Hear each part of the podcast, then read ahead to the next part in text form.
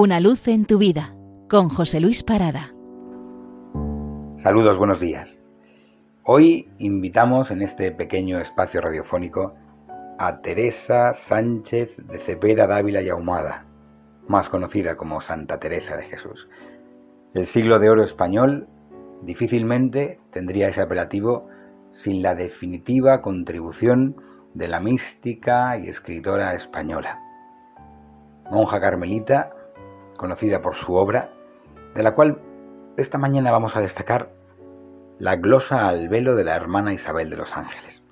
Es un poema delicioso en el que en 1569 Santa Teresa de Jesús recibe a Isabel Ruiz, la sobrina del famoso mercader y financiero Simón Ruiz, que allá por el siglo XVI se convirtió en un hombre poderoso de negocios teniendo entre sus clientes nada más y nada menos que a Felipe II.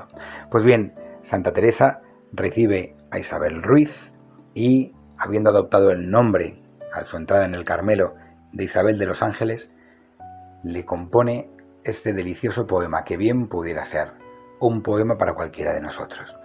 Y dice así, Hermana, porque veléis, os han dado hoy este velo, y no os va menos que el cielo por eso, no os descuidéis. Este velo gracioso os dice que estéis en vela, guardando la centinela hasta que venga el esposo, que como ladrón famoso vendrá cuando no penséis. Por eso, no os descuidéis. No sabe nadie a qué hora, eh, si en la vigilia primera, en la segunda o tercera. Todo cristiano lo ignora. Pues velad, velad, hermana. No os roben lo que tenéis. Por eso, no os descuidéis. En vuestra mano encendida tened siempre una candela, y estad con el velo en vela, las renes muy bien ceñidas.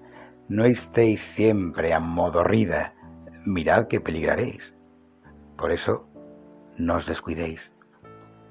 Tened óleo en la aceitera de obras y merecer, para poder proveer la lámpara que no se muera porque quedaréis de fuera si entonces no lo tenéis. Por eso, no os descuidéis.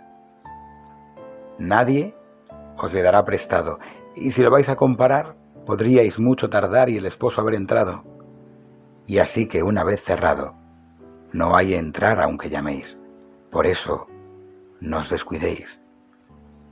Tened continuo cuidado de cumplir con alma fuerte, hasta el día de la muerte, lo que habéis hoy profesado, porque habiendo así velado, con el esposo entraréis. Por eso, no os descuidéis. Tengamos hoy en nuestra memoria a todas aquellas monjas que ya sea en el Carmelo o en otros conventos, rezan a diario por nosotros. Recemos hoy por ellas. Feliz domingo.